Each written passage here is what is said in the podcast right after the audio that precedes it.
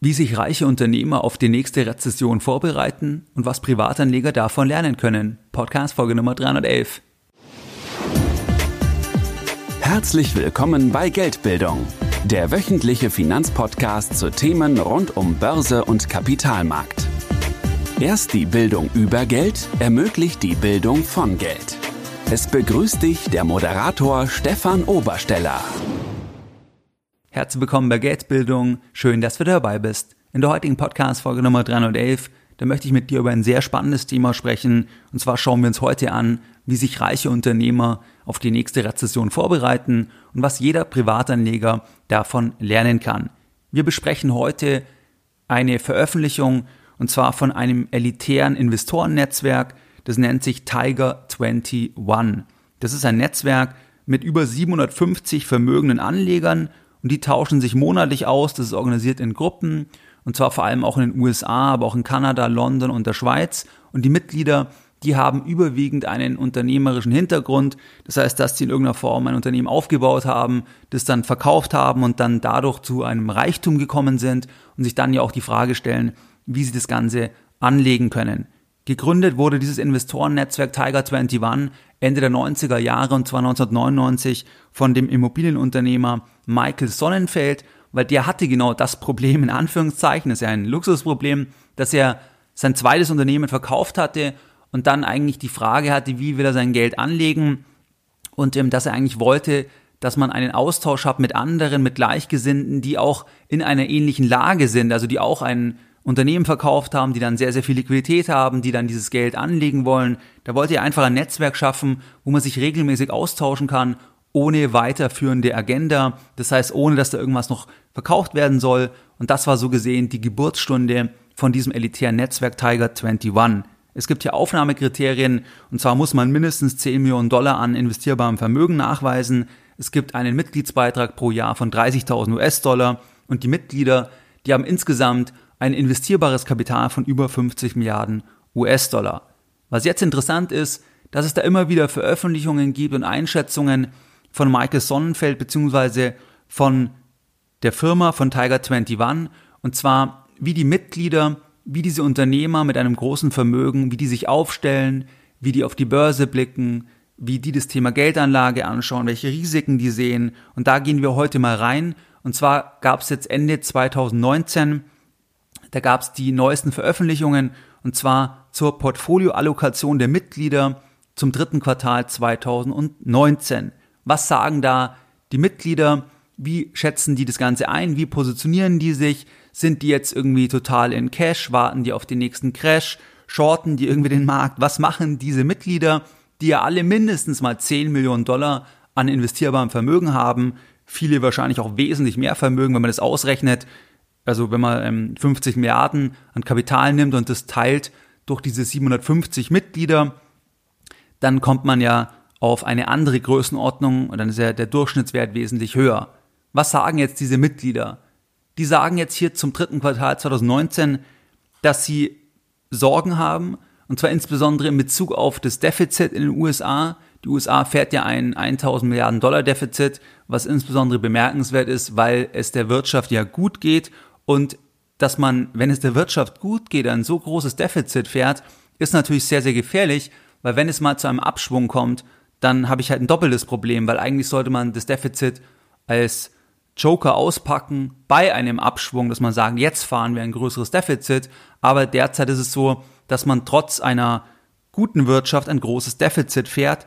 Das wird als Risiko gesehen, auch das Thema Handelsstreit, auch die Bewertungen. Das heißt, es werden hier definitiv auf kurzfristiger Sicht auch große Probleme gesehen.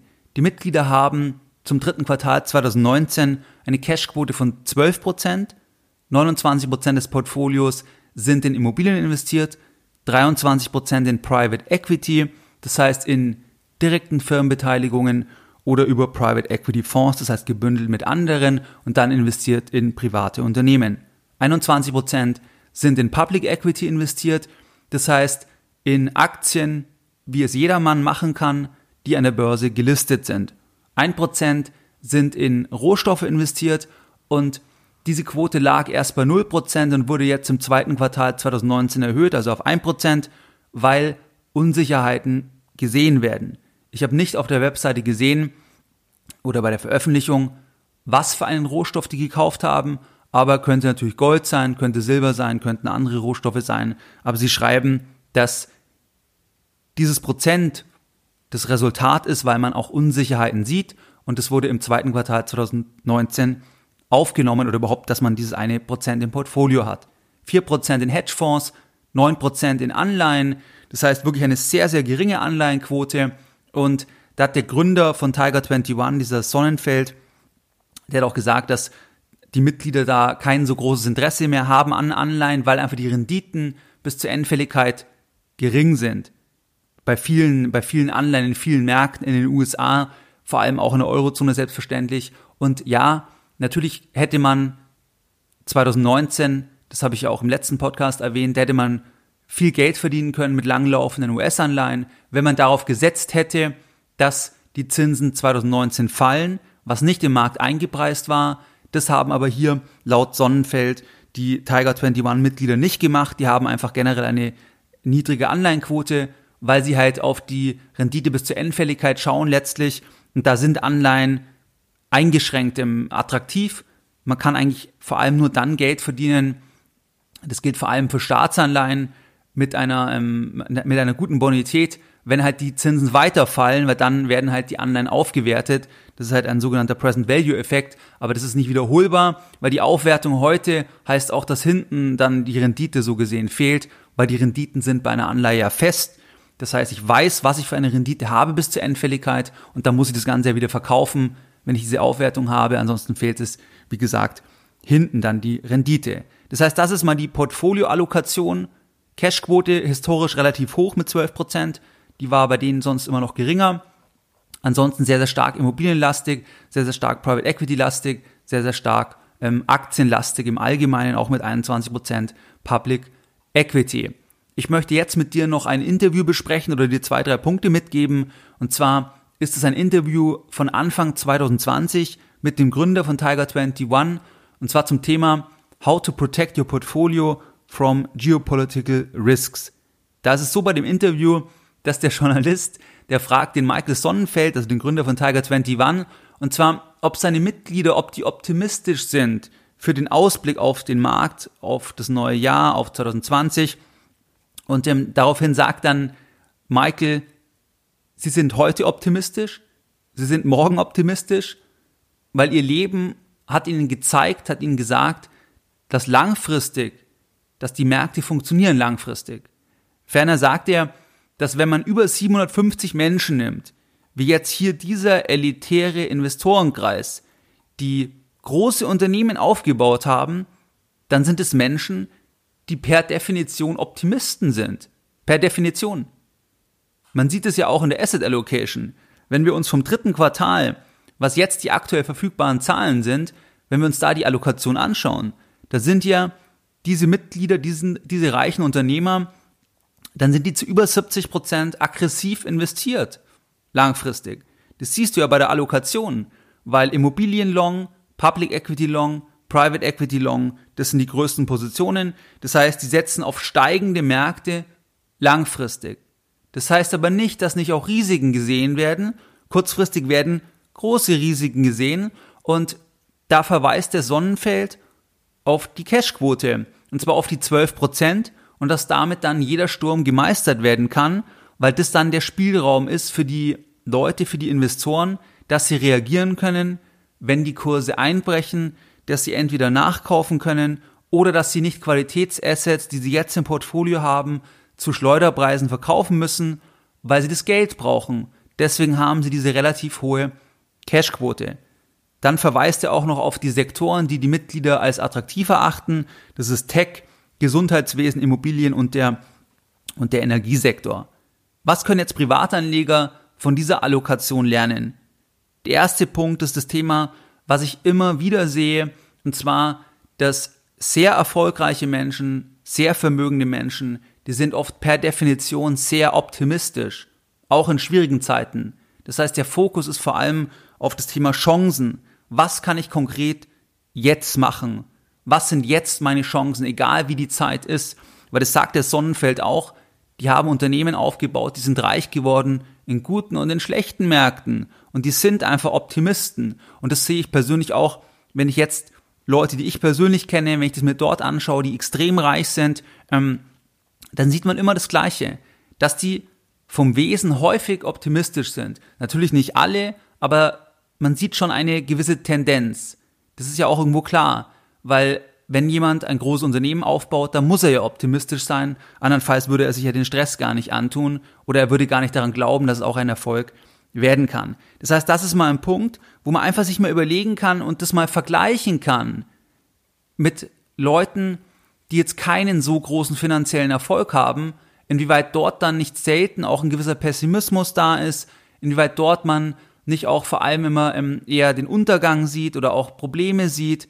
Das heißt einfach mal der Vergleich. Und das finde ich schon interessant, weil ähm, ich sehe hier eine Diskrepanz, definitiv. Und es bestätigt hier auch nochmal die Umfrage von diesem Netzwerk. Das bedeutet ja explizit nicht, dass nicht große Probleme gesehen werden. Das sagen die ja auch, das sagt ja auch der Sonnenfeld. Und dafür ist ja die Cashquote da. Mit der Cashquote, da haben die die Möglichkeit dann zu reagieren, wenn der Markt einbricht, wenn ein schwarzer Schwan kommt, wenn eine Rezession kommt, da können die dann reagieren. Sie sind aber langfristig optimistisch, sie sind langfristig bullish.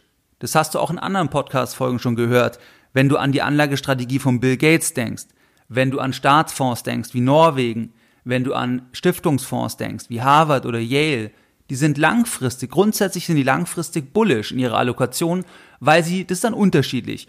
Manche sind mehr Private Equity, andere mehr Public Equity, zum Beispiel Norwegen Public Equity, dann im Harvard, Yale, die sind auch in anderen Assetklassen, aber das sind alles Assetklassen, wo die langfristig darauf setzen, dass der Welt besser geht, dass es in den USA Wachstum gibt, ähm, also langfristig einfach bullish. Das sehen wir dort eindeutig auch wieder. Ein zweiter Punkt, was wir lernen können, das ist das Thema, dass die nicht versuchen, einen Crash zu timen. Die versuchen nicht, einen Crash zu timen, weil das unglaublich schwierig ist, weil man das nur sehr, sehr schwer schaffen kann und weil man das sehr, sehr oft sehr, sehr falsch liegen wird, weil ein Crash halt nicht wirklich prognostizierbar ist. Vergleiche das mal mit vielen Privatanlegern. Viele Privatanleger, die schauen sich irgendwelche Videos an, ähm, die haben irgendwelche Vorstellungen, was sein könnte, oder sie lesen etwas in der Zeitung und dann positionieren sie sich auf den Crash. Wenn wir uns jetzt die reichsten Anleger auf der Welt anschauen, auch Anleger wie Bill Gates, Bezos und so weiter, die ja vor allem auch reich geworden sind durch die eigenen Unternehmen, dann sind die bullish und die timen nicht einen Crash. Die surfen einfach durch alle Marktphasen.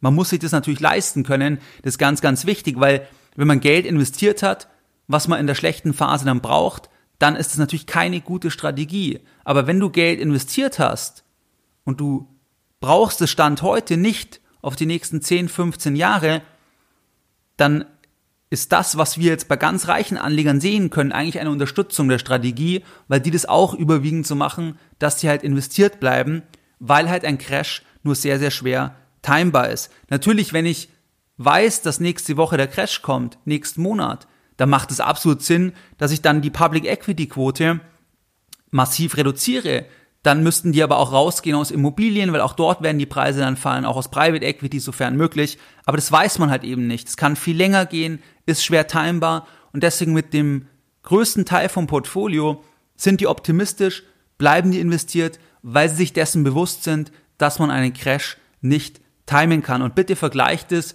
mit dem, was du bei vielen YouTube-Videos finden kannst oder in anderen Publikationen, wo Indikatoren verwendet werden, die dann Anlegern signalisieren sollen, wann ein Crash kommt, wann man verkaufen soll.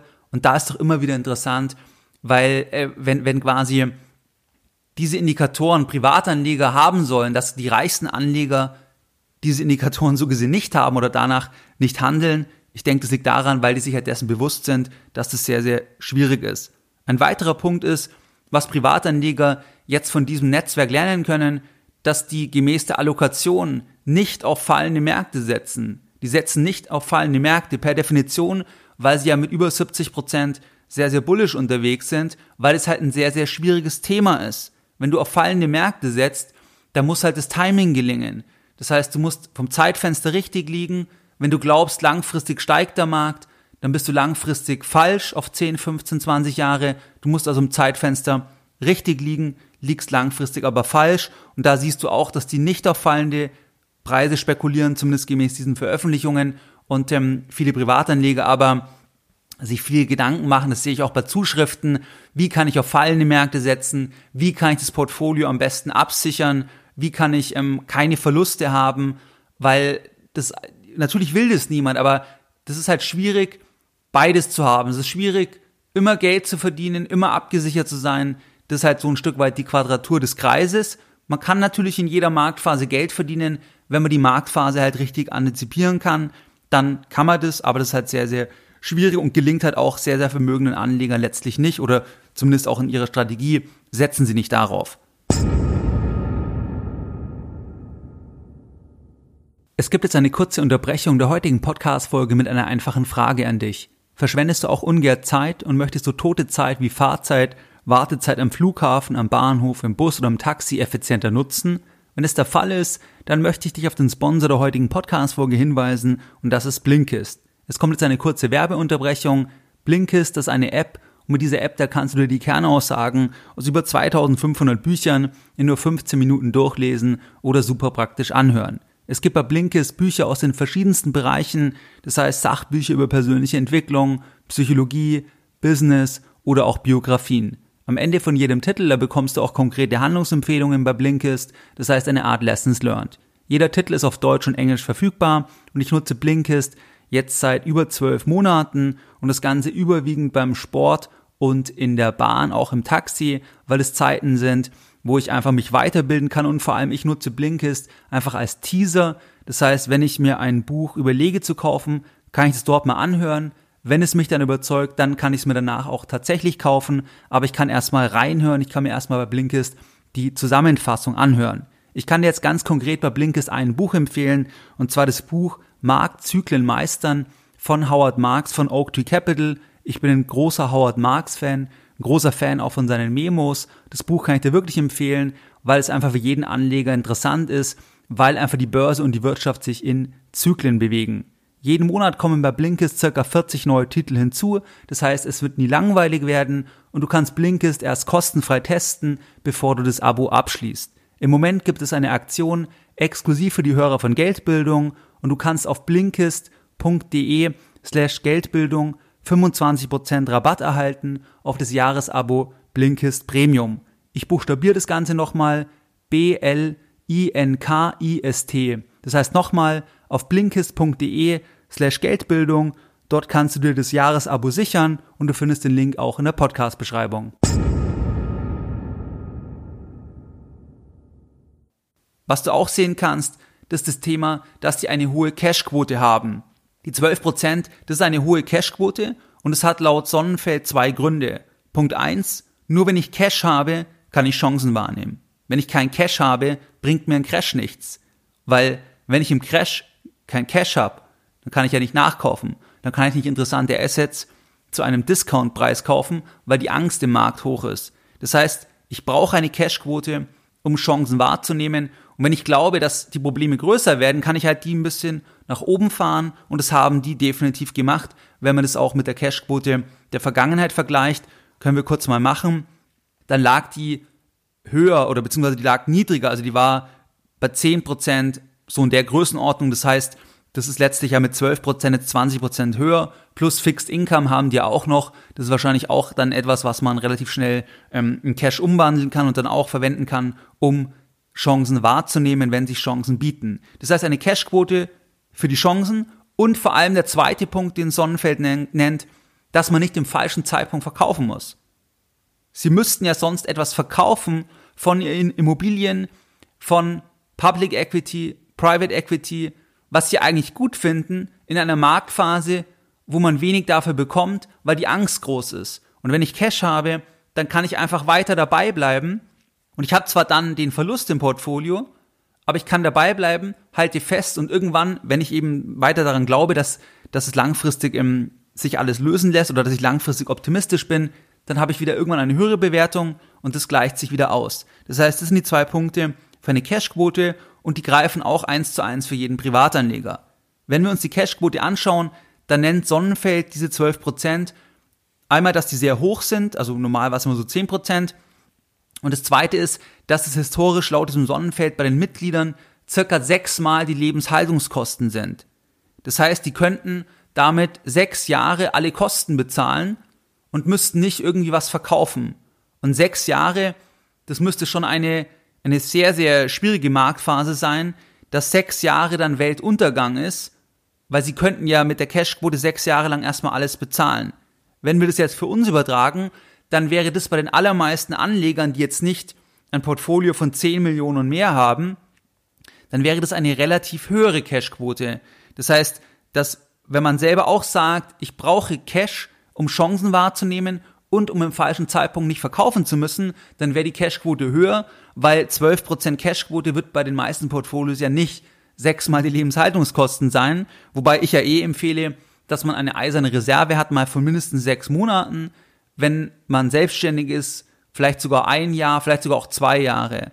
Aber bei uns würde das dann eher eine Cashquote von 20, 30, 40 Prozent, je nachdem wie die Zahlen sind. Das heißt, diese 12 Prozent erscheinen ja gar nicht so hoch, aber man muss ins Verhältnis setzen, dass es ja wirklich das investierbare Kapital ist und dass die damit laut Sonnenfeld im Schnitt sechsmal, also sechs Jahre lang ihre Kosten bezahlen können und damit abgesichert sind, dass sie nicht im falschen Zeitpunkt die Assets verkaufen müssen und dadurch auch gelassen so gesehen in eine Krise reingehen können, weil es gibt keinen Grund dann etwas von ihren Qualitätsassets zu verkaufen, weil sie haben ja die Cashquote und können ganz gelassen dann weiter durchsurfen und müssen nicht eben voller Panik sagen, mit 30% Minus verkaufen wir jetzt die Aktien. Und was halt hier auch klar ist, wenn wir jetzt einen Crash sehen würden in 2020 oder 2021, dann würden die voll getroffen werden.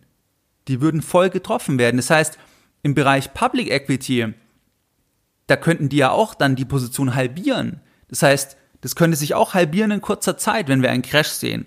Auch die Immobilienpreise können deutlich fallen. Auch das Thema Private Equity kann problematisch werden, inwieweit dann dort die Renditen eingehalten werden können oder inwieweit man dort dann gar nicht mehr raus kann über noch längere Zeit. Das heißt, die würden auch bei einem Crash getroffen werden, sind da aber gelassen, weil sie mit diesen 12% ja sechs Jahre lang alles abwarten können. Das also vielleicht mal einfach mal so als, als Impuls. Was wir auch sehen können, dass sie die Allokation nicht laufend ändern. Viele Privatanleger, die machen teilweise extreme taktische Anpassungen aufgrund von Medienberichten. Das heißt, Brexit, Donald Trump wird Präsident, andere Meldungen, ähm, europäische Staatsschuldenkrise, wenn es da irgendwelche Zuspitzungen gibt. Teilweise werden wir dann bombardiert in Zeitfenster von den Medien zu diesem einzelnen Thema. Und durch diese Bombardierung gewinnt das Thema dann gefühlt an Wichtigkeit, überlagert alles und viele Privatanleger handeln dann, dass sie dann sagen, jetzt komplett raus aus Aktien, jetzt warte ich, jetzt mache ich gar nichts oder ähm, sie trauen sich dann nicht mehr, weil sie aufgrund einer Nachricht, aufgrund von einem politischen Ereignis das so übergewichten, dass sie ihre Strategie komplett verändern.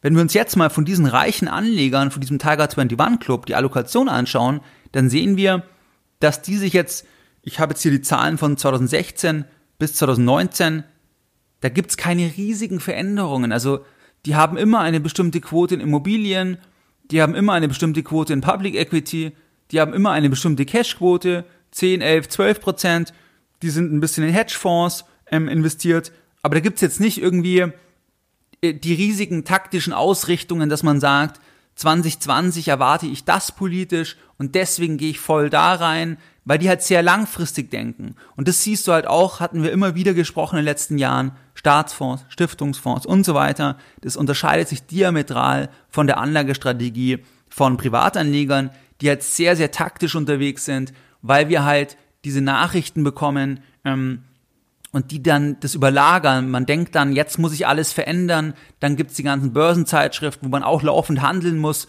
Heute das, morgen das. Dann habe ich völlig widersprüchliche Informationen. Und das ist halt etwas, was du wirklich da lernen kannst. Wenn du deine Strategie hast, dabei bleiben. Du kannst über die Cashquote ein kleines taktisches Element mit reinbringen, dass man halt sagt, was sind die Bewertungen? Was ist mein Ausblick? habe ich jetzt mehr oder weniger Risiko? Das ist eine Frage, die du dir stellen kannst. Aber nicht, habe ich kein Risiko oder habe ich Risiko, sondern habe ich mehr oder weniger Risiko? Dann auch, was ist deine persönliche Situation, wenn du jetzt Berufseinsteiger bist? wenn du 35 bist, wenn du ein gutes Einkommen hast, wenn der Job dir Spaß macht, wenn es eine Branche ist, die Perspektive hat, dann kannst du viele Risiken eingehen, weil du ja von deinem Humankapital relativ sicher bist und dadurch dann auch anders operieren kannst. Und da musst du nicht so schnell das immer ändern, dass du sagst, okay, jetzt vorsichtig, jetzt gar keine Aktien. Das ist eigentlich nicht das, was halt vermögende Anleger machen. Das ist halt das, was vor allem Privatanleger machen, dass sie das laufend ändern, dass sie glauben, die Welt geht unter und so weiter. Wie gesagt, das heißt nicht, dass man nicht auch große Probleme sehen kann, dass nicht große Probleme da sind, aber ähm, trotzdem gibt's halt Grund dafür, dass man langfristig bullish sein kann auf ein Zeitfenster von 10, 15 Jahren. Ich denke, ein großes Problem ist halt, dass man sich das leisten können muss. Und das ist natürlich, muss man ganz offen sagen, der Vorteil von Anlegern, die halt mehr Vermögen haben, dass sie sich das leichter leisten können, dass sie schwierige Marktphasen rein rechnerisch aussitzen können, weil sie halt vielleicht das Geld einfach nicht benötigen. Wenn ich das Geld benötige, benötige ich das Geld, dann muss ich halt verkaufen und das ist natürlich immer schlecht, weil es die Rendite dann kaputt macht. Das heißt, das ist ein Vorteil, das kannst du, also von, von sehr reichen Anlegern, das kannst du für dich aber immer lösen, indem du halt sagst, ich investiere wirklich nur das, was ich nach bestem Wissen und Gewissen einfach auf ein ganz, ganz langes Zeitfenster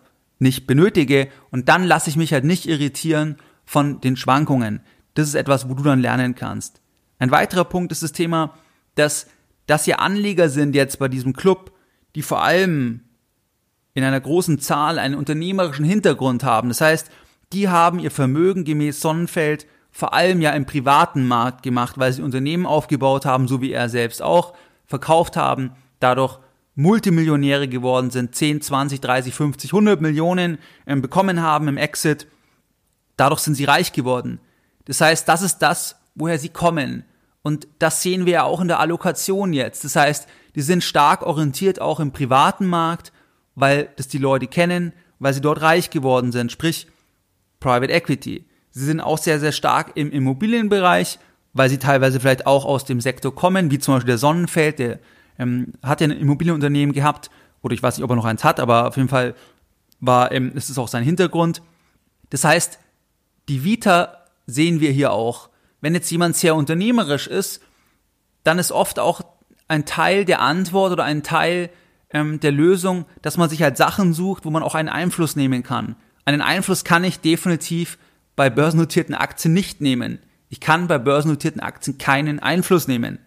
Das hat ja auch viele Vorteile. Niemand will was von mir. Ich bin völlig anonym so gesehen. Keiner ruft mich an. Ich bekomme vielleicht eine Dividende. Ich muss letztlich mit nichts machen. Ich kann mit wenig Aufwand das machen. Aber ich kann keinen Einfluss nehmen. Für unternehmerische Anleger, die suchen halt oft Sachen, wo sie auch einen Einfluss nehmen können. Und das ist jetzt in diesem Fall bei dieser Gruppe, bei Tiger 21, da sehen wir halt, dass es Immobilien sind und private Firmenbeteiligungen, wo sie halt durch Beratungen strategische Beratung auch Werte heben können. Bei Immobilien ja genauso. Das heißt also, wer sehr unternehmerisch ist, der kann natürlich das bei börsennotierten Aktien nicht voll ausspielen, sein Unternehmer gehen. Das ist definitiv so. Dann kann man halt sagen, ich mache halt auch eine Kombi aus allen möglichen, was in vielen Fällen Sinn macht. Wenn ein Anleger sagt, dieses Unternehmerische, das ist überhaupt nicht meins, ich bin zum Beispiel Arzt, habe eine tolle Praxis, habe eine Familie, ich will die Praxis, die Einnahmen als Vehikel nehmen, um dann an der Börse mir ein zweites Standbein aufzubauen, aber ich will da nicht irgendwie angerufen werden, ich will da nicht irgendwie einen unternehmerischen Ansatz fahren, dann ist halt der Fokus mehr, ich gehe halt wirklich in börsennotierte Aktien. Aber was ich halt hier mitgeben will, es gibt auch die Antwort, dass man sagt, ich gehe vor allem in private Sachen rein, also ich stecke das Geld vor allem in die eigene Firma oder in private Unternehmen oder in Immobilien, wenn ich halt diesen unternehmerischen Ansatz habe. Das heißt, das hängt stark davon ab, was man auch von Anlegertyp ist. Für viele ist sicherlich die Börse im Fokus ein super Krückstock, um etwas für das eigene Alter zu machen. Wie gesagt, aber für sehr unternehmerische Anleger gibt es halt auch noch andere Bereiche, wo man auch noch sagen kann, das mache ich noch als Ergänzung. Und genau das sehen wir hier auch bei diesem elitären Investorenkreis. Was waren jetzt die Lessons learned in der heutigen Podcast-Folge Nummer 311? Deine Lessons learned in der heutigen Podcast-Folge. In der heutigen Podcast-Folge, da haben wir darüber gesprochen, wie sich reiche Unternehmer auf die nächste Rezession vorbereiten und was jeder davon lernen kann. Wir haben uns das elitäre Investorennetzwerk Tiger 21 angeschaut. Wir haben uns die Allokation zum dritten Quartal 2019 angeschaut. Und zwar, dass die eine hohe Cashquote haben für ihre Verhältnisse, und zwar 12 Prozent, was circa den sechsfachen Lebenshaltungskosten von einem Mitglied entspricht im Schnitt. Dann haben sie 29 Prozent in Immobilien investiert, 23 Prozent Private Equity, 21 Prozent Public Equity, 1 Prozent Rohstoffe, 4 Prozent Hedgefonds und 9 Prozent Anleihen.